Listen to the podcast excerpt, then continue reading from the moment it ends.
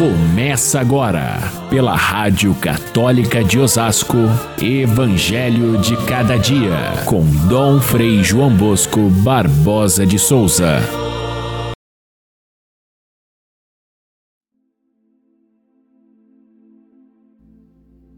Deus amou tanto o mundo que deu o seu Filho unigênito, para que não morra todo aquele que nele crê mas tenha a vida eterna.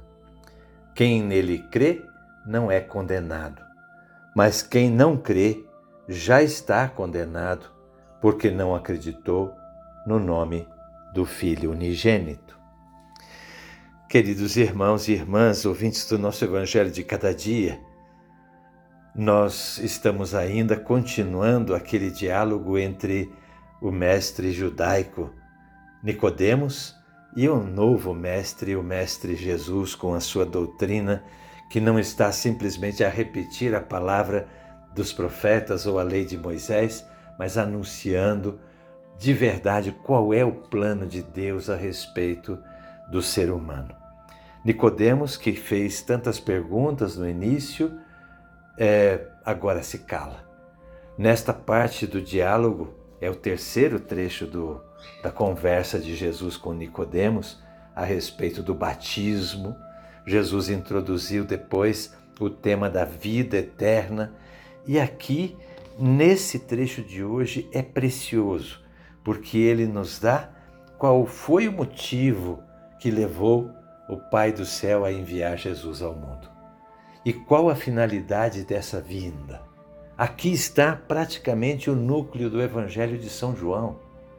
Tudo o restante é uma introdução que ele faz para chegar nesta afirmação, e o restante é a história de Jesus consequente com essa motivação e com essa finalidade que São João coloca neste trecho, neste pedacinho do Evangelho.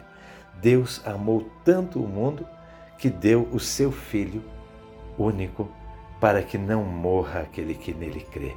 Aqui está o centro da revelação Aqui se encontra o núcleo mais completo do Evangelho de São João, um resumo de toda a, a encarnação do Verbo. Aqui nós podemos ver que é, é, é, um, é, é uma revelação que vem de Deus e vem ao encontro de uma procura do ser humano que, que sempre quis saber por que, que esse mundo existe, por que, que nós estamos aqui, com que finalidade estamos.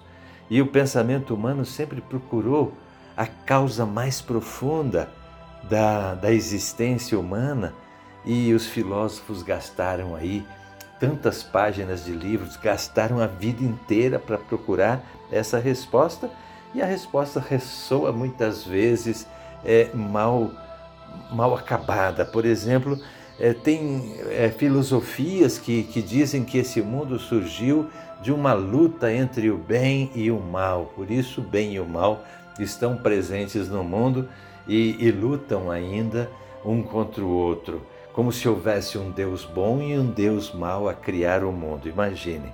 Outras filosofias, outras fontes de, do pensamento dizem que o mundo é um mero acaso, que começou através de um de um Big Bang, os cientistas gostam dessa expressão, uma explosão inicial, e essa explosão inicial provocou toda a evolução das coisas. Por mero acaso chegamos a ser o que nós somos hoje. Vivemos aí em busca de outros mundos que tenham também habitantes para a gente se comparar com eles, mas a ciência até agora desvendou muito pouco do início da, do universo, então essa teoria acaba ficando meio sem pernas, sem explicação. E, dizer que o mundo é fruto do acaso, imaginem uma natureza tão bem feita, um, um, um, tão bem regrada, com os astros andando no seu rumo há tantos milhões de anos, e dizer que isso é mero acaso. Ou então, outros acabam dizendo que Existe sim a criação, Deus criou o mundo, mas criou num momento de mau humor e por isso fez uma humanidade absolutamente infeliz e sem sentido. Aqueles que são pessimistas, eles dizem: não, não vale a pena viver. Está aí uma grande fonte de estresse, de, de é, decepção geral, de depressão e até de suicídio do mundo, porque não sabemos por que, que nós estamos nesse mundo afinal e se a minha vida não vale nada, a dos outros também não vale. Então a gente vê aí nas páginas dos jornais os crimes bárbaros que se cometem hoje, porque são pessoas que não têm o menor rumo na vida, ou porque vivem numa situação infeliz de, de, de, de, contexto familiar ou de vida, ou então porque são simplesmente fruto da loucura desse mundo. Para nós cristãos, o mundo tem uma, um, um início, tem uma finalidade, e o início de tudo é o amor de Deus. Deus fez o mundo por amor, e por amor é que ele conduziu o mundo até aqui e por causa desse mesmo amor alucinado de Deus pela humanidade, ele ofereceu o seu próprio filho para vir em socorro do mundo para que não se destruísse. A finalidade, portanto, da vinda de Cristo não é destruir o mundo, não é acabar com o mal, como pensavam os próprios judeus, diziam que quando o Messias viesse, ele haveria de exterminar os maus, condenar aqueles que eram errados e então sobraria um mundo bom. Essa era a teoria dos judeus quando falavam do Messias, mas não, Jesus diz outra coisa. Esse projeto de Deus não é só para um determinado grupo. Esse amor que ele tem pelo mundo é pelo mundo todo, pela humanidade inteira, e não há exclusão de ninguém. É esse grande amor de Deus, o verdadeiro sentido de viver e, portanto, só encontra o verdadeiro sentido quem descobre em Jesus Cristo como ser filho desse Deus. Ele, vindo ao mundo, nos ensinou o que é ser filho desse Deus Pai e acolher essa sua, esse seu amor infinito. E, ao mesmo tempo, nos ensinou, sendo filho, e nós, sendo seus irmãos, a sermos irmãos entre nós. Essa é a verdadeira verdadeiro sentido da existência. O homem sem fé, portanto, é um homem decaído, é um homem pela metade. É um, falta alguma coisa de essencial nesse ser humano que não tem fé. Muitas vezes nós ouvimos isso da parte dos ateus, dizendo: ah, a fé é uma coisa anacrônica, a fé é algo que diminui o ser humano. Pelo contrário, o que diminui o ser humano é não aceitar a Deus como Pai. Isso diminui de fato e faz com que seres humanos sejam trôpegos, sejam violentos, sejam é, decaídos, sejam incapazes de responder ao amor de Deus. E é isso que Jesus veio corrigir, é isso que ele veio ensinar, é isso que ele quer que nós aprendamos da sua vinda.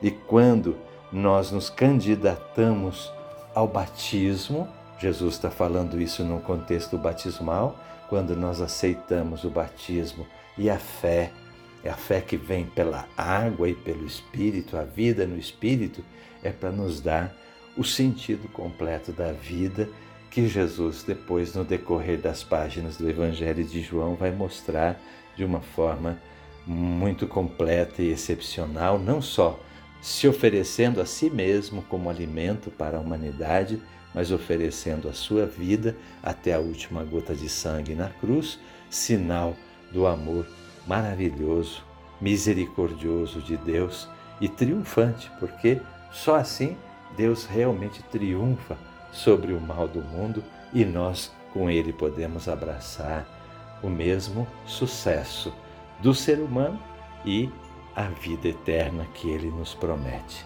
A raiz que move toda esse, esse, essa, essa planta, essa árvore grande, a raiz que alimenta tudo isso, é o desejo da vida eterna que está no coração do homem e está também no plano de Deus e foi colocado ali por Deus. Então, esse quadro resume de maneira excepcional todo o conteúdo da nossa fé. E a gente vive isso nesse momento pascal de forma muito intensa. Ainda tem mais um pedacinho do, da conversa com Nicodemos que nós vamos ver amanhã, que completa esse quadro bonito do sentido da nossa fé em Cristo e nele encontrarmos a vida, como diz São João. Fiquem todos com Deus. Até amanhã, se Deus quiser.